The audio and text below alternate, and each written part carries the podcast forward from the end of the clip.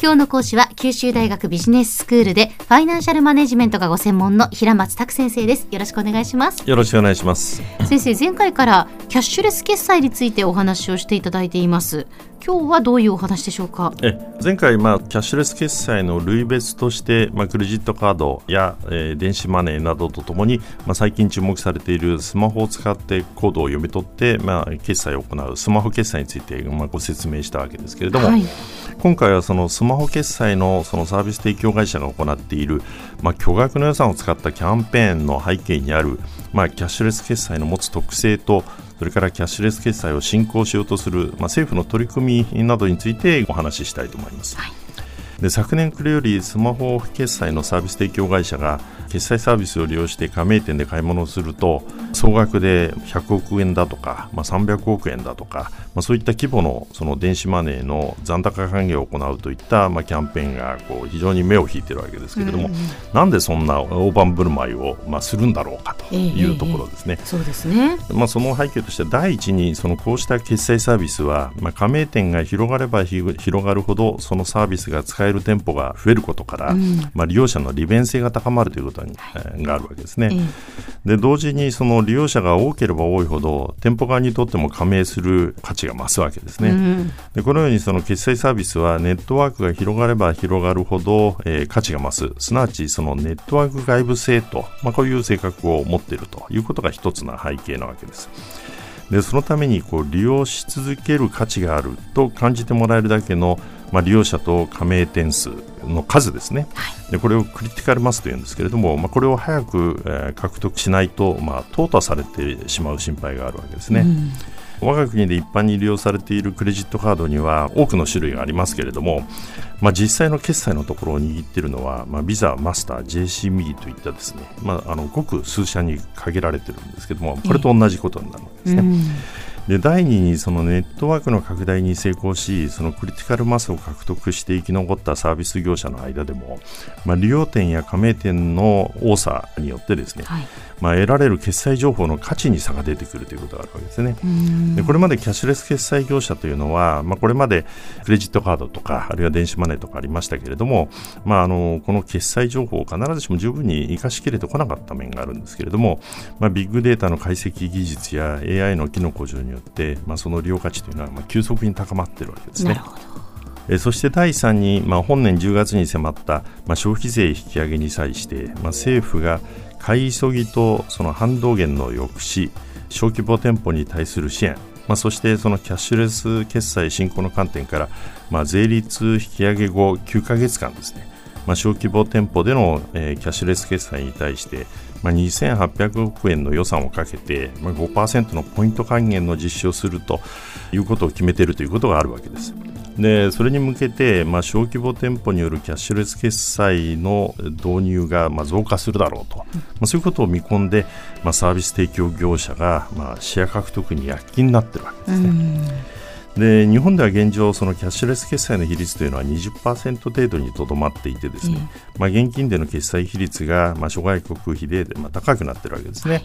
でまあ、背景にはその日本は治安が良くて、まあ、安全であることとか、うん、あるいはその銀行店舗および ATM の、えー、密度が高く設置されていてですね現金決済の利便性が高いと、まあ、いうことがあると言われているんですね。うんしかし一方でその国を挙げてインバウンド消費による経済振興をこう図るという中でですね観光客からそのキャッシュレス決済に対するまあ要望が非常に強いわけですね。でそれとともにですねあの国内事情としても、まあ、労働力不足が深刻化する中で、まあ、その決済の効率化入出金の管理サービスの利用による合理化とかですねそういったことが図れることに加えて決済データの活用によって新たなビジネスの、まあ、創出を通じて、まあ、経済振興が図られると、まあ、そういうことも期待されているわけですね。はいまあ、こうしたこともあって経産省は昨年まとめたキャッシュレスビジョンの中でですね、まあ、2025年までにキャッシュレス決済比率を40%まで高めて、まあ、将来的には世界最高水準の80%を目指すと、まあ、こういうことをあの歌ってるわけですね。はいまあ、しかしながらそのキャッシュレス決済がより広く普及するためにはですねさまざ、ままだ障害もあるわけです。うん、まあ、第一には、まあ、導入費用がまあかかりますし、はい、それが現金決済と違ってですね、まあ、店舗には決済手数料もかかってくるわけですね。うんまた消費者の側も含めて、まあ、現金に対する安心感、まあ、これがある一方キャッシュレス決済にはいまだ信頼感が醸成されてないと。そうですね。ですね、でさらにそのこれまでキャッシュレス決済を体験する機会がそもそもなかったと、まあ、未だ慣れていないと、まあ、いうことがあるんだろうと思うんですね。その点ではですね、まあ、今回の消費税引き上げを機会としてですね政府が行う導入費用の補助や、まあ、ポイント還元さらには民間のサービス提供業者による、まあ、導入費用や決済手数料ゼロのキャンペーンやキャッシュバックや、まあ、ポイント還元のキャンペーン、まあ、こういったものがですね障害を取り除く、まあ、きっかけになるんじゃないかなということは期待されてますね。はいで最後に余談になるんですけれども、まあ、最近の利用者拡大キャンペーンの中で、まあ、ユニークなものも、まあ、生まれてきてるんです、うん、これまでのそのキャッシュバックキャンペーンというとですね、まあ、決済サービス業者が、まあ、あのその利用を訴えるわけですけれども、まあ、それに応えて、えー、決済に利用した人が、まあ、恩恵に預かることができると、うん、まあ、いうのがこれまでだったんですけど、うん、新たな手法ではですね、まあ、実質的にはそのキャンペーンに応えた人ではなくてですね、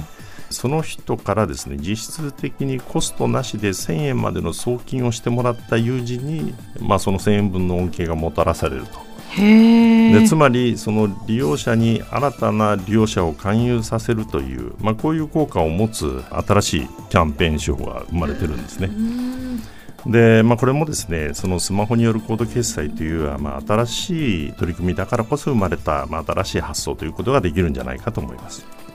では先生今日のまとめをお願いします、はいまあ、最近目につくスマホによる QR コード決済業者の、まあ、キャンペーンなど、まあ、キャッシュレス決済をめぐる派手な動きの背景には、まあ、ネットワーク外部性や決済データの、まあ、利用価値など、えー、キャッシュレス決済の持つ特性や、まあ、政府によるキャッシュレス決済の後押しが、まあ、影響しているということが言えます。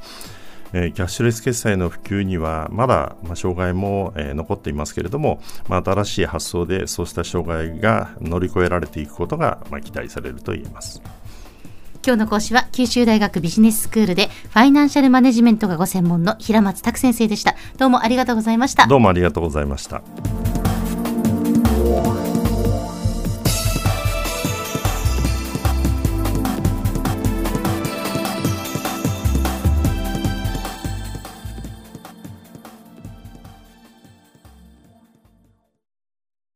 QT プロは通信ネットワーク、セキュリティ、クラウドなど QT ネットがお届けする ICT サービスです。九州中に展開した光ファイバー網を基盤に一番身近なビジネスパートナーとして九州の企業自治体の皆様をサポートします。詳しくは QT プロで検索を。